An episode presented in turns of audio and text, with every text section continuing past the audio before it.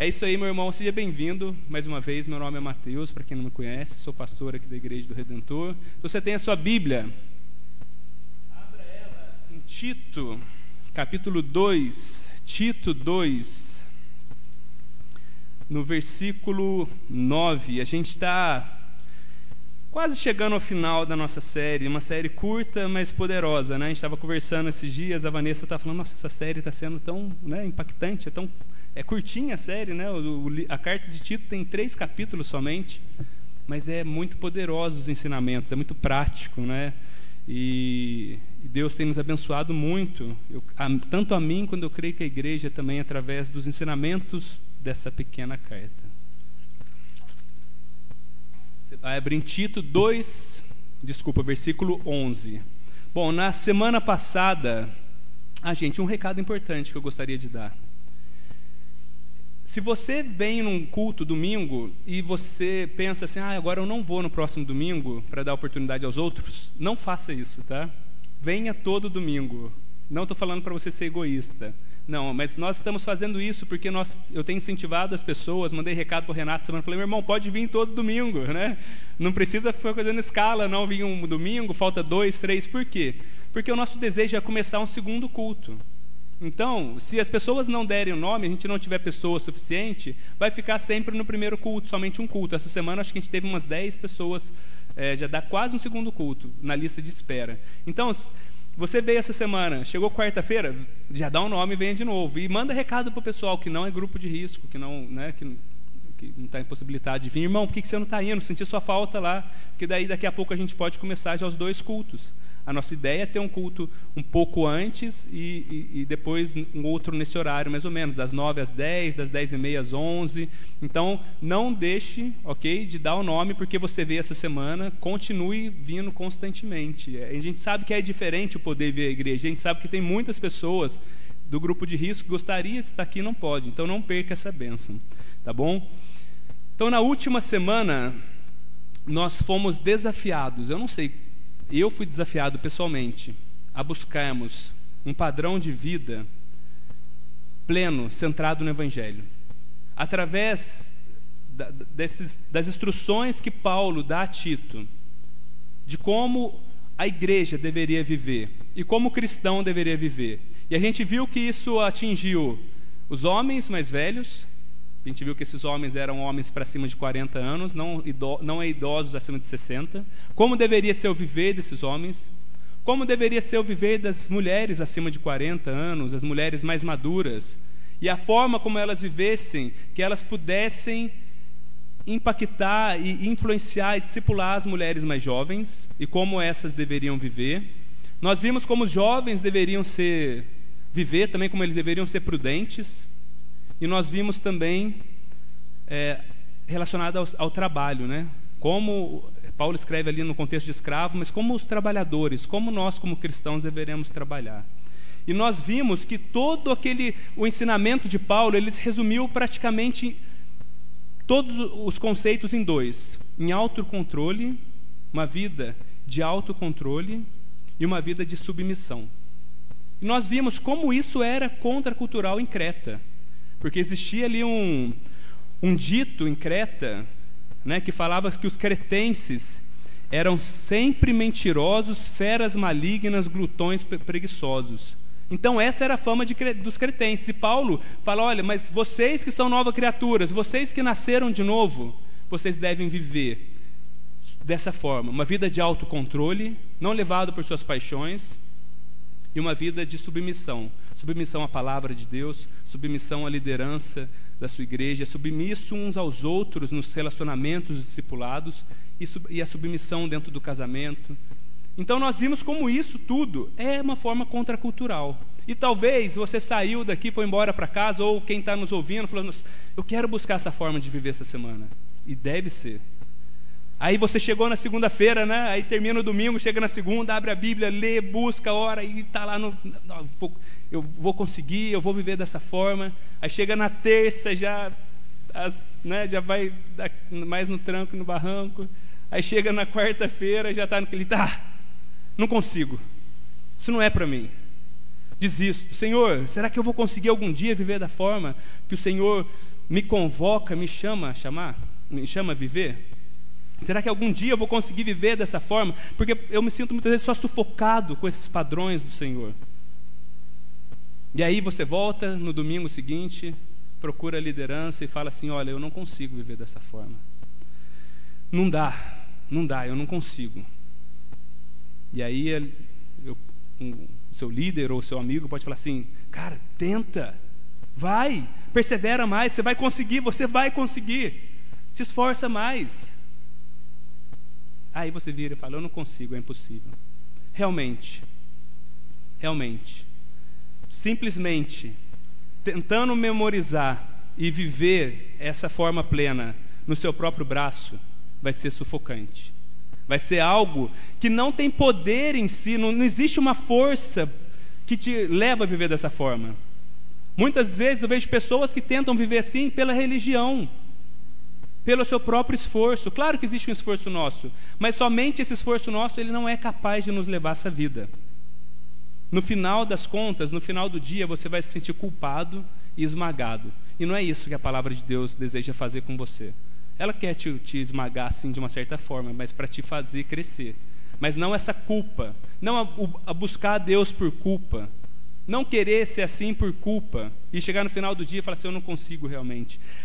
Simplesmente não faça, obedeça. Não existe poder para mudança. Não existe poder, não existe boas novas nisso. Não existe evangelho nisso.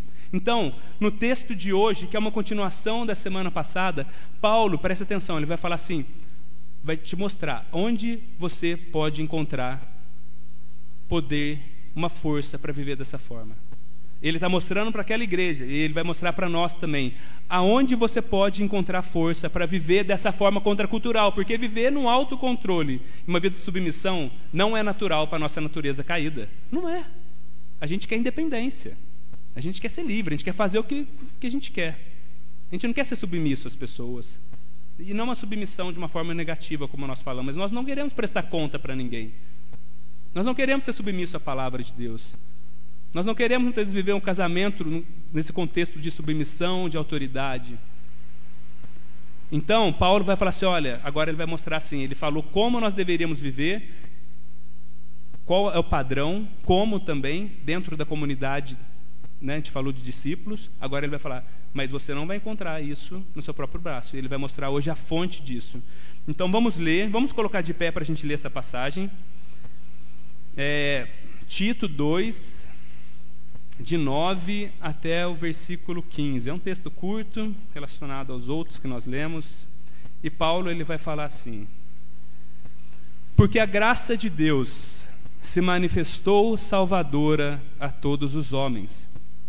Ela nos ensina, ela quem? Falando da graça. Ela nos ensina a renunciar à impiedade e às paixões mundanas e a viver de maneira sensata, justa e piedosa nesta era presente, enquanto aguardamos a bendita esperança, a gloriosa manifestação do nosso grande Deus e Salvador, Jesus Cristo ele se entregou por nós a fim de nos remir de toda maldade e purificar para si mesmo um povo particularmente seu, dedicado à prática de boas obras.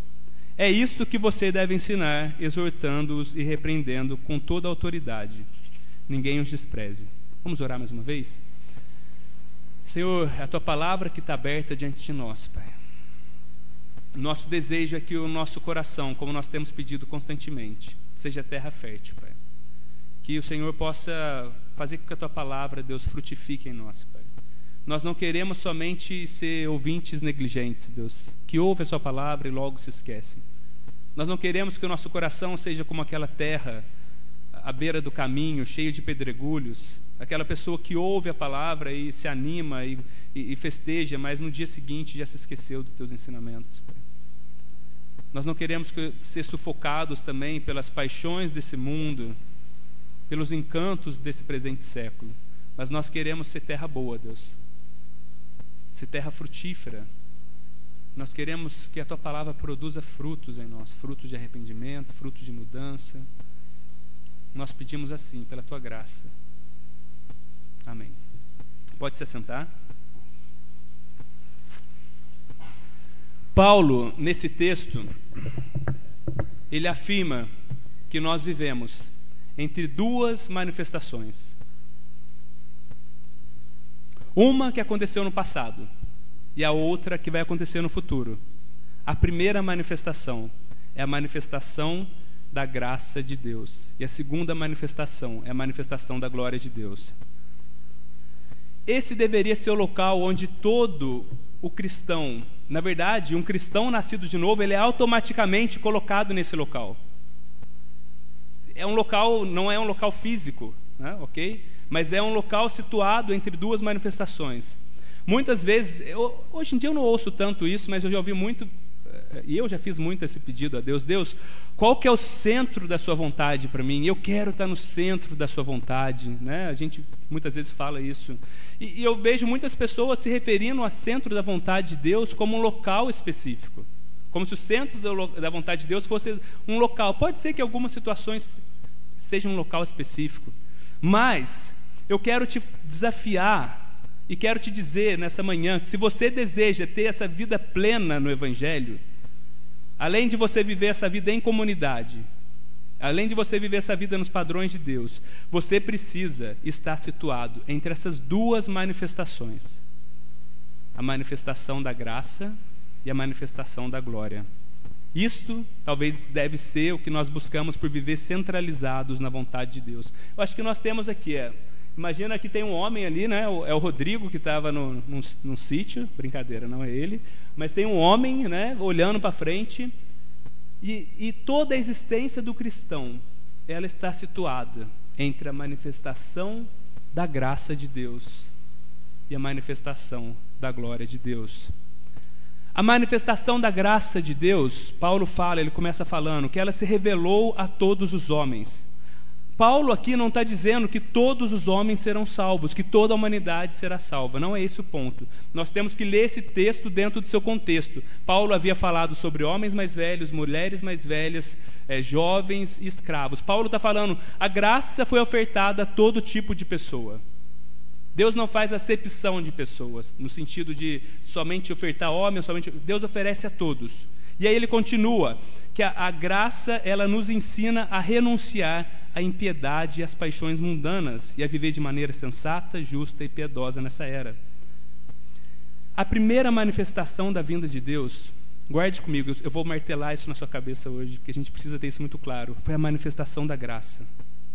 Quando Cristo desce dos céus, vem até a terra, habita entre os entre a sua criação, né? entre os, as suas criaturas, e na sua criação. Vive uma vida plena, deixa toda a sua glória, habita entre os homens, cheio de glória, cheio de poder, e ali ele vive essa vida plena, sem pecado, por 33 anos. Vai para a cruz, morre no nosso lugar. A morte que estava para mim e para você, para aqueles que são inimigos de Deus. E ele fala na cruz: está pago. Está pago, está consumado. O preço, a dívida que toda criatura, toda criação tinha com Deus, eu paguei. Para aqueles que vêm a crer em mim. Essa é a boa notícia do Evangelho. Essa é a manifestação da graça. Eu gosto de uma definição do Tim Keller do Evangelho, onde ele fala que o Evangelho, eu acho que nós temos, é, boa, é as boas novas que através de Cristo, o poder do reino de Deus entrou na história para restaurar o mundo inteiro. Pense nisso como evangelho. Ele continua: Quando nós cremos e confiamos na obra de Jesus, na obra de Jesus, não nas nossas, e nos seus registros, para o nosso relacionamento com Deus, o poder do reino de Deus vem e começa a operar em nós. Essa é a manifestação da graça. Quando você entende que Deus enviou o próprio Filho para morrer por nós. Isso é graça, gente. Isso é graça. Eu costumo falar, eu não daria meu filho para morrer por ninguém. Meus filhos. E Deus, a maior prova de amor que Deus pode dar é entregar o seu próprio filho para ser morto no nosso lugar. Essa é a primeira manifestação. Isso deve ser manifestação de uma graça, de um favor imerecido que nós precisamos viver constantemente. Um cristão nascido de novo, ele tem sempre que olhar para trás, atrás dele olhar e ver essa manifestação. Olha o que Deus fez por mim, eu não merecia. Ele me lavou, ele me regenerou, ele me encontrou lá onde eu estava. Pense você aonde você estaria se não fosse a graça de Deus. Eu não sei quantos fazem esse exercício constantemente. Mas às vezes a gente tem que parar e pensar assim: Senhor, o que seria da minha vida hoje se não fosse a graça do Senhor? Que tipo de pessoa eu seria hoje sem a graça do Senhor? Que esperança eu teria hoje sem a graça do Senhor? Essa graça que nos alcançou, esse favor imerecido que nos alcançou, nos deu esperança. Agora, a graça não quer dizer, não significa que os nossos atos não importam. Ah, já que é graça, e hoje a gente vê muitas pessoas vivendo sobre essa graça. É graça, Deus é gracioso, então eu vou viver e fazer o que eu quero. Eu vou viver de acordo com o que eu quero, porque Deus ele é gracioso e no final das contas ele perdoa tudo. A pessoa que pensa assim, ela não entendeu a graça. Isso não é graça, isso chama licenciosidade. Isso, como falou Bonhoeffer, chama graça barata. Porque se a salvação nos foi ofertada gratuitamente, o discipulado, a vida com Jesus, vai exigir a nossa morte diariamente. Mas essa morte acontece mediante a graça e não pelos próprios esforços. E essa graça Paulo fala que ela nos ensina. Então preste atenção, muita gente fala assim: ah, eu sou salvo pela graça, mediante a fé. Não tem condenação para mim, eu sou salvo. Sim, não tem condenação. Mas a pessoa que é salva pela graça, essa mesma graça, ela nos ensina, Paulo fala, a renunciar às impiedades e às paixões mundanas. A graça ensina, você está vendo que ensina? A graça de Deus nos ensina. Porque quando nós sabemos que nós fomos amados por Deus, quando nós sabemos que nós fomos aceitos graciosamente, que nós tínhamos uma dívida que era infinita e que nós somos pagos, que nós somos amados pelo, pelo Criador de todas as coisas. Não tem como eu olhar para isso e, e, desejar viver da mesma forma que eu vivia antes. Então essa graça ela me ensina a renunciar às impiedades e às paixões do dia a dia. Paulo vai falar que ela nos ensina a viver de maneira sensata, sensatez conosco mesmo, maneira justa, os nossos relacionamentos, essa graça, então, ela nos ensina a viver de maneira sensata conosco, equilibrada, moderados. Essa graça nos ensina a viver de forma justa os nossos relacionamentos. Nós não mais usamos pessoas para os nossos objetivos. Nós não queremos mais somente ser servidos, mas nós queremos servir o nosso próximo. Nós não olhamos, o homem não olha mais a mulher simplesmente é claro que existe o velho homem, mas como um objeto, ou a mulher olha o homem como objeto, onde ela vai se satisfazer, mas ela fala, é, é, é criatura de Deus. Não é objeto. Ela, ela nos ensina a viver de maneira justa com os, com os nossos próximos, os nossos negócios, as formas como nós vivemos. É isso que Paulo está ensinando na, na, carta toda. E ela nos ensina a viver de forma piedosa. O que, que é isso? Essa mesma graça que salvou, ela gera no coração de, do cristão um desejo por Deus. É impossível uma pessoa que foi salva pela graça, entendeu essa graça, não desejar dia a dia conhecer mais o objeto, que ele, o Senhor que lhe salvou. É uma pessoa que vai desejar a palavra, é uma pessoa que vai desejar a oração, é uma pessoa que vai desejar viver uma vida em piedade, de santificação a cada dia. Então o cristão, ele vive sobre essas duas tensões da manifestação da graça que aconteceu lá no passado e a manifestação da glória que vai acontecer. Ele olha para trás e vê o que Cristo fez por ele, mas ao mesmo tempo, todos nós que estamos salvos, nós estamos olhando para frente também. A partir do momento que você entendeu o que Jesus fez lá atrás, você não vai ficar olhando somente para trás. O cristão ele olha também para frente, para a manifestação da glória. Ele espera algo. E são essas duas coisas que nos ajudam a renunciar, Paulo está falando, os prazeres desse mundo, que nos ajudam a viver de forma piedosa nesse mundo, sensata. O que nós esperamos? O que o cristão espera?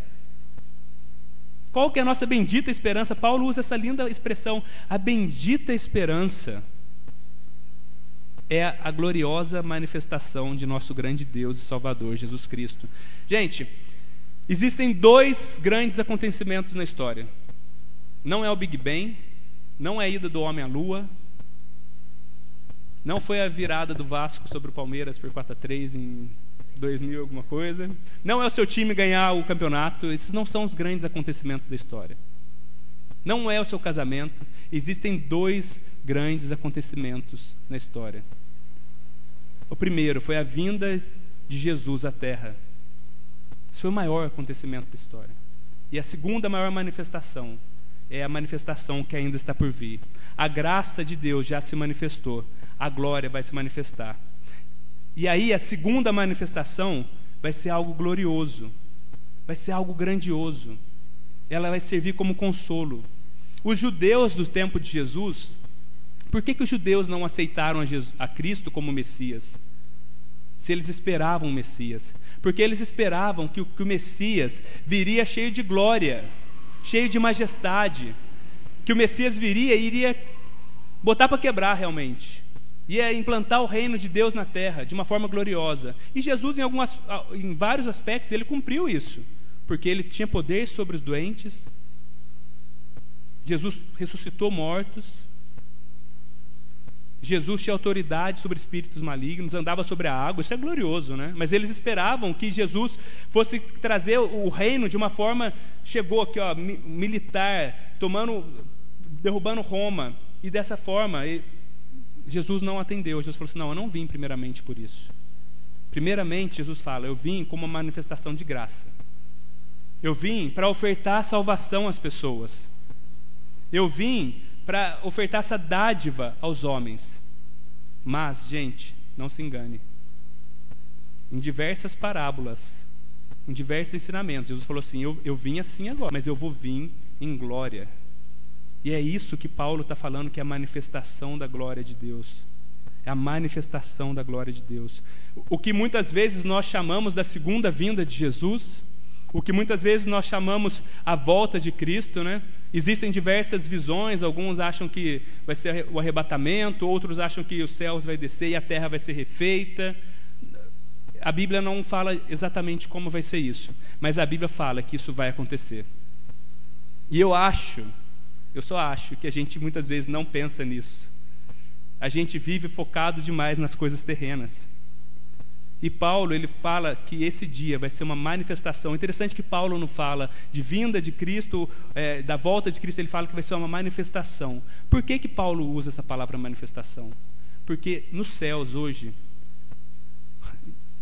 Cristo já reina em glória.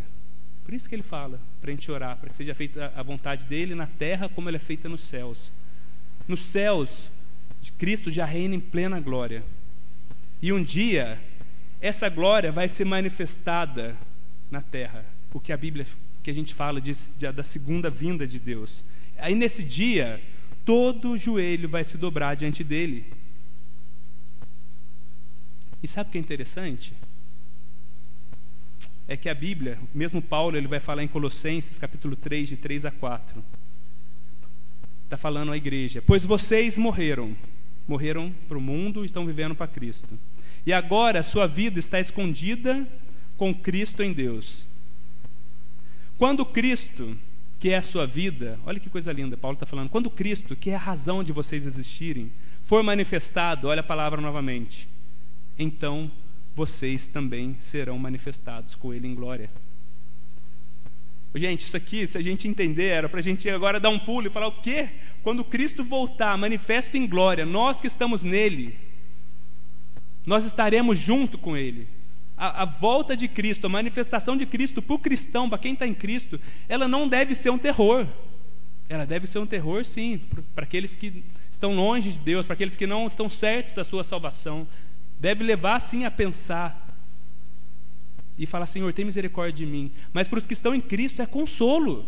E o que Paulo está falando é que nesse dia glorioso, quando Cristo voltar cheio de glória e de poder, a igreja vai estar junta com Ele nessa manifestação. Isso deveria ser o que a gente mais anseia nessa vida. Isso deveria ser o que queima no meu coração constantemente.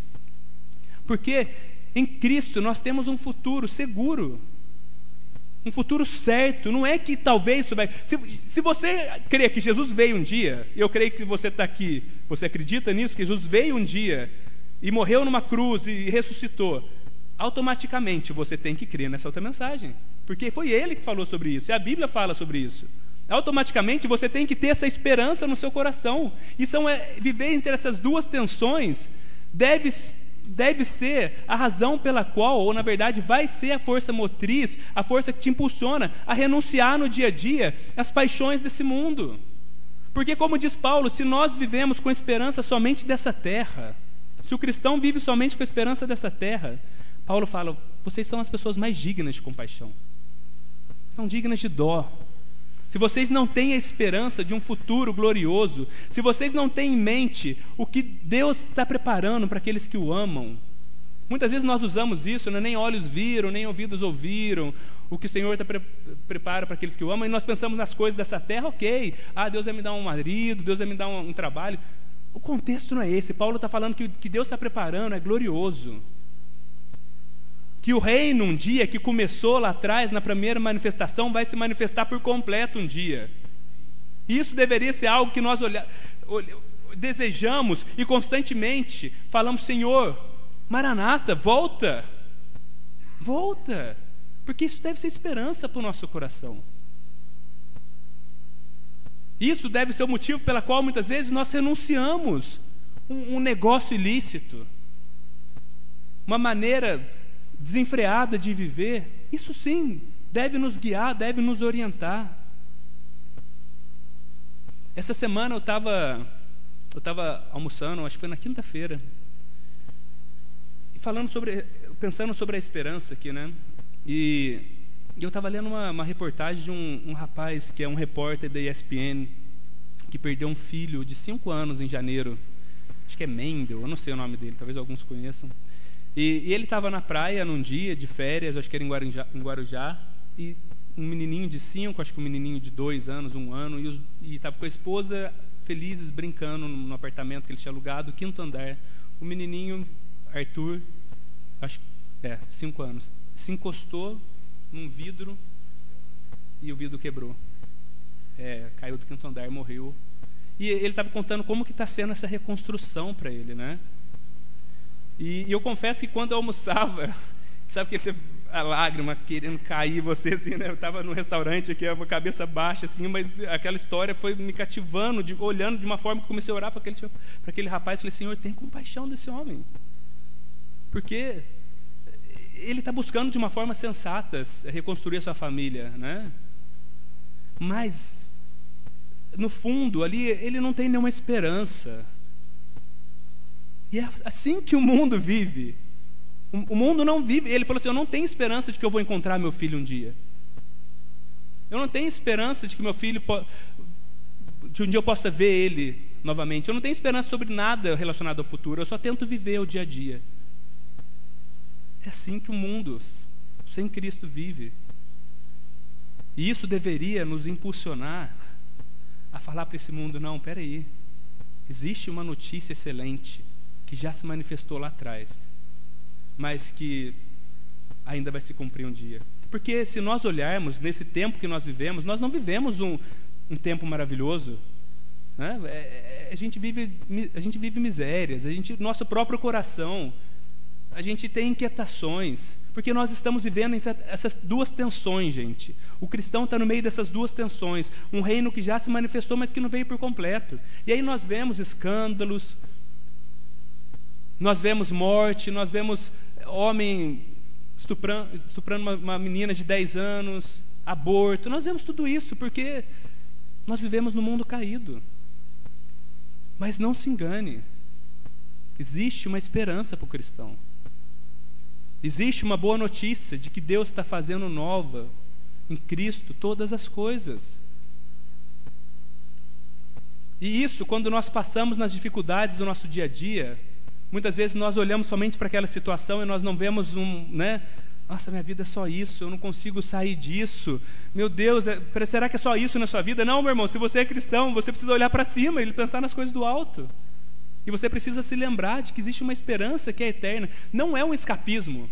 Ela não nos leva a viver querendo morrer, sair dessa terra. Mas é muito pelo contrário, porque nós temos uma esperança eterna, o nosso viver presente, ele pode ser um viver de piedade. Ele pode ser um viver justo e ele pode ser um viver sensato. Porque como nós falamos semana passada, uma pessoa que enxerga assim, ela não quer fazer tudo nessa terra, porque eu não sei o que vai ser amanhã. Sabe, o cristão sabe. Ele não precisa aproveitar ao máximo essa terra, todos os prazeres desse mundo, em busca de satisfação, porque ele já encontrou essa graça que o guia e o orienta. E ao mesmo tempo ele sabe para onde que a sua vida está indo. Ele sabe que vai ter uma outra manifestação. Portanto, existe no viver de cada cristão tanto um impulso quanto uma atração. O passado, o que Cristo fez por nós na cruz, a primeira manifestação, ela nos impulsiona a continuar a crescer na graça, na piedade, nesse presente século. E o futuro nos atrai, nos atrai e nos ajuda a renunciar aos prazeres desse mundo, em visto daquilo que ainda vai ser revelado no, no, no futuro, no futuro próximo, que a gente não sabe quando será. Então nós devemos viver como o versículo 11 da graça de Deus, da manifestação da graça atrás de nós, e o versículo 13 adiante de nós. E nos lembrar que, que a graça ela faz mais do que nos preparar para esse grande dia da manifestação. Ela nos ensina a viver de forma piedosa nesse tempo. Agora, muito importante, você não deve confundir os imperativos da Bíblia com os indicativos. Deixa eu te explicar melhor. Você não é filho, você não se torna filho de Deus porque você obedece a Deus. Você não é amado por Deus porque você é uma boa pessoa. Só vive dessa forma, com a expectativa do futuro e com um olhar na graça, aquele que foi amado por Deus e recebeu essa graça e nasceu de novo. Aquele que entendeu que foi amado na eternidade por Deus, que Ele nos tirou das trevas, dos nossos pecados, que Deus, como Paulo fala, está nos separando para fazer um povo particularmente seu. Em outras palavras, em outros textos, a Bíblia fala que nós somos propriedade exclusiva de Deus. Que você se tornou filho de Deus graças a Cristo e que Deus está te purificando. Quando nós entendemos a graça, gente, nós queremos obedecer. Nós queremos obedecer não para ser aceito. Não eu vou obedecer porque eu preciso ser aceito por esse Deus. Isso é religião. Eu obedeço, portanto eu sou aceito. O entendimento da graça é eu fui amado, eu fui aceito. Por isso, logo eu obedeço. Evangelho, isso é evangelho. Se você tentar olhar isso tudo e falar, eu quero viver da forma como Paulo está falando, mas se você não entendeu a graça de Deus, você vai cair no legalismo, você vai cair no moralismo e você vai se frustrar. No final do dia, você vai estar sufocado, porque você vai falar assim: eu não consigo viver dessa forma. Essa forma de viver, Paulo está falando, esses imperativos, elas são para os filhos, para aqueles que foram feitos à imagem e semelhança de Deus. Ano passado eu comprei um livrinho para Mariá, é, chamada Princesa Suricato. Acho que pode ilustrar esse, esse, esse pensamento. E quem sabe que é um suricato? É um bichinho né, que vive no deserto. E, e no começo do, do, livro mostra que essa suricato ela não gostava de viver como os outros suricatos. Os irmãos dela estavam correndo, fazendo bagunça, e o sonho dela era ser uma princesa, uma princesinha. E ela ficava pensando como que ela se tornaria uma princesa, afinal ela era seu suricato, né? Então ela pensa: ah, vou conversar com um leão ele é o rei. E pode ser que ele né, me ajude a me tornar uma, uma rainha. Então ela vai até o leão e, e chega para ele e fala: Ó oh, rei leão, né? É, eu gostaria de me tornar uma princesa. Meu sonho é me tornar uma princesa. E, e o leão, muito gentilmente, fala para ela assim: Olha, eu temo, eu receio de que você não pode uma, se tornar uma princesa você tem que nascer uma princesa. Eu não posso fazer de você uma princesa. E ele, por compaixão, ele dá uma coroinha antiga para ela, mas ela não se tornou é, é, uma princesa. Ela não. E, e esse é o ponto. Você não pode se tornar algo no seu próprio esforço. Você tem que nascer. E essa é a essência do Evangelho. Você tem que nascer de novo para viver nas expectativas desses dois reinos. Se você não consegue olhar para trás e ver essa graça que te salvou, e chorar por saber que quem era para estar naquela cruz era eu e você, não Cristo, e se sentir amado, aceito. Se isso não te atrai ou não te impulsiona, e se você não deseja pelo reino que está por vir, pode ser que nós estamos tentando nos tornar uma, um filho de Deus, mas isso não é obra do nosso braço. Nós temos que pedir e clamar, Senhor, tenha compaixão de mim. Eu preciso nascer de novo. Jesus falou, né, Lázaro, o que eu tenho que fazer, Senhor, para a vida eterna? Jesus falou assim: você tem que nascer de novo. Você não tem que fazer boas obras, você não tem que ser uma boa pessoa. Isso é consequência daquele que foi salvo, daquele que entendeu a sua miséria, daquele que chorou os seus pecados. Isso é consequência. Então, se você está em Cristo, se você nasceu de novo, você deve viver entre essas duas tensões e talvez você se pergunte por que, que, Deus, por que, que Jesus não veio de uma vez, né? Por que, que já não veio e colocou ordem nessa, nessa bagunça? Tem um colega meu que não acredita em nada, ele fala assim: Isso tudo é uma bagunça. Isso tudo aqui é, é muito, é muito bagunçado. Deus devia jogar, botar fogo em todo mundo. Isso não é graça. Não consegue entender a graça. Deus veio a primeira vez, talvez para responder a sua pergunta. Cheio de graça. Jesus veio cheio de graça de verdade, como servo sofredor, como cordeiro foi imolado na cruz para ofertar salvação aos homens. Mas ele deixa bem claro, e a Bíblia termina falando que ele vai voltar como um, um leão, como um rei poderoso. Aí ele não vai voltar em graça, aí ele vai voltar em glória para buscar o seu povo. Por que nós estamos aqui nesse meio tempo?